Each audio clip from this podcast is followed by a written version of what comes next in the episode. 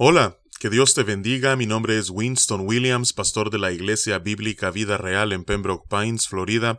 Bienvenidos a otro episodio de Vida Devocional, un ministerio de la Iglesia Bíblica Vida Real, cuya misión es sembrar la verdad de la palabra de Dios en los corazones de los hombres y cosechar vidas nuevas para el reino de Dios. Para más información puedes visitar nuestra página web www.ibvidareal.org o seguirnos en redes sociales en arroba Vida Real.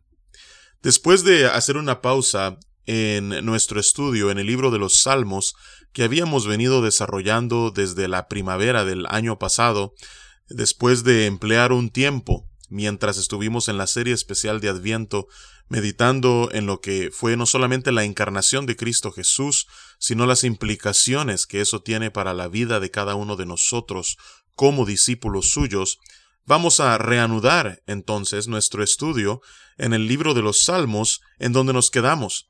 El último salmo que vimos el año pasado fue el Salmo 119, el capítulo más largo en la Biblia, cuenta con 176 versículos, y lo que hicimos en aquella ocasión fue dividirlo en dos y leer mientras permitíamos que la palabra inspirada de Dios ministrar nuestros corazones.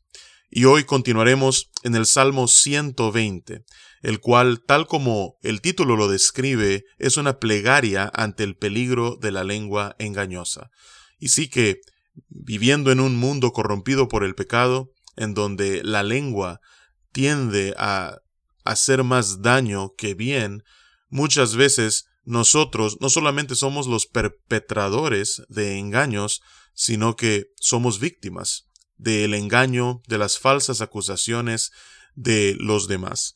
Ya que esta es una realidad de vivir en un mundo corrompido por el pecado, vamos a meditar en la experiencia de este salmista y cómo aplica a la vida de cada uno de nosotros.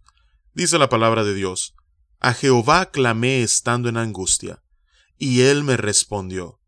Libra mi alma, oh Jehová, del labio mentiroso y de la lengua fraudulenta. ¿Qué te dará o qué te aprovechará, oh lengua engañosa? Agudas saetas de valiente, con brasas de enebro. Ay de mí, que moro en Mesec y habito entre las tiendas de Cedar. Mucho tiempo ha morado mi alma con los que aborrecen la paz. Yo soy pacífico, mas ellos, así que hablo, me hacen guerra. Que Dios bendiga su palabra.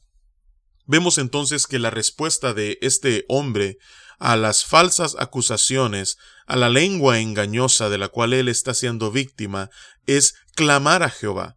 Dice el versículo 1, a Jehová clamé estando en angustia. Este hombre estaba sufriendo lo que significa ser la víctima de labios engañosos, de una lengua que él compara en el versículo 4 con saetas agudas. Penetraban su corazón y lo herían como una saeta en batalla y quemaban eh, su ser como que si fueran brasas de enebro que hacían daño en su piel. Así era la angustia, así era el dolor de este hombre. Pero ¿qué es lo que él hizo? Él clamó a Jehová estando en esa angustia ¿Y cómo respondió Jehová? Escuchando su clamor y atendiéndole. Dice, a Jehová clamé estando en angustia, y él me respondió.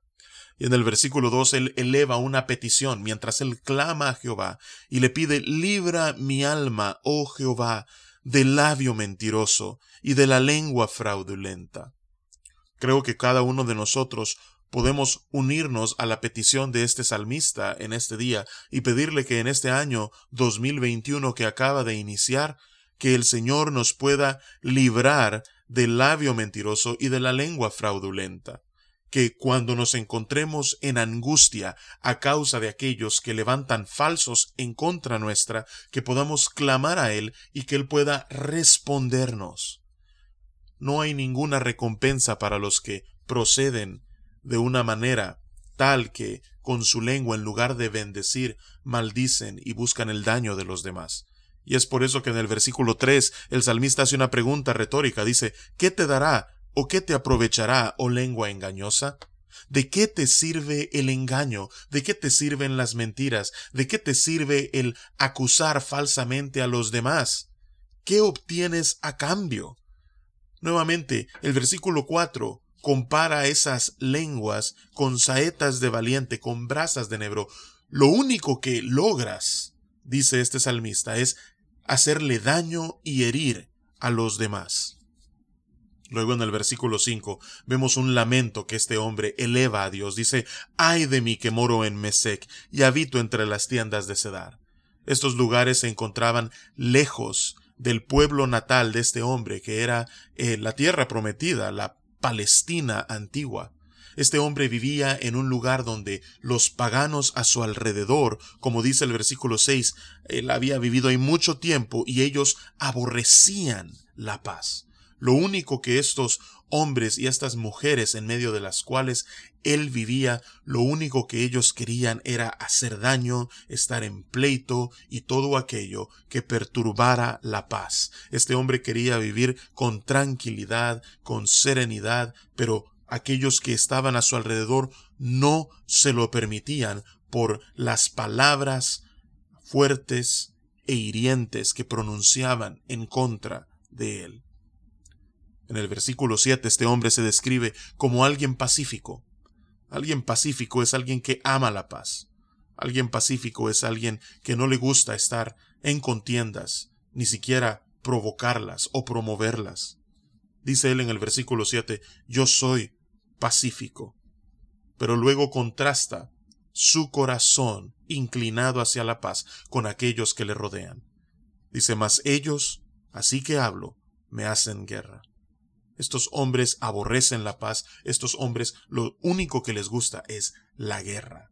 Este hombre era un extranjero en una tierra que no era la de él, morando entre un pueblo que no era el suyo, y lo único que aquellos a su alrededor hacían era atacarle y acusarle falsamente, y este hombre estaba en gran angustia.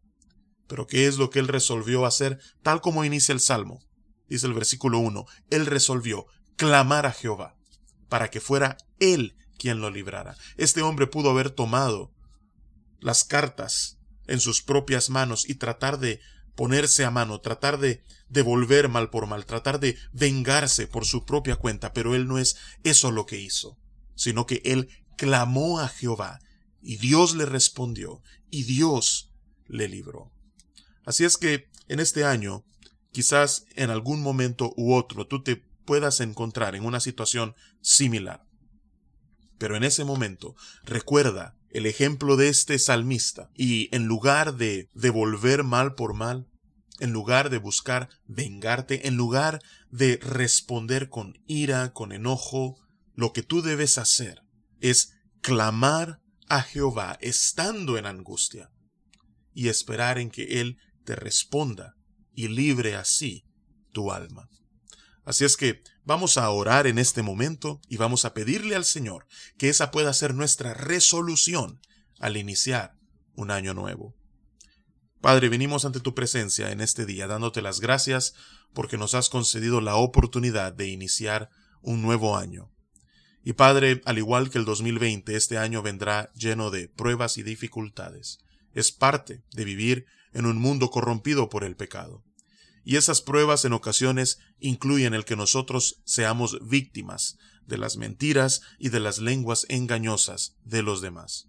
Te pedimos, Señor, que cuando esos momentos lleguen, que en lugar de nosotros devolver mal por mal, en lugar de querer vengarnos y tomar cartas en el asunto, que podamos nosotros seguir el ejemplo de este salmista, que podamos clamar a ti y que tú, Señor, al respondernos, libres nuestras almas.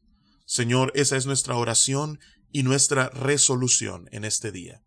Y es en el nombre poderoso de Jesús, tu Hijo amado, que oramos en este día. Amén y amén. Que Dios te bendiga y con su favor nos encontraremos mañana.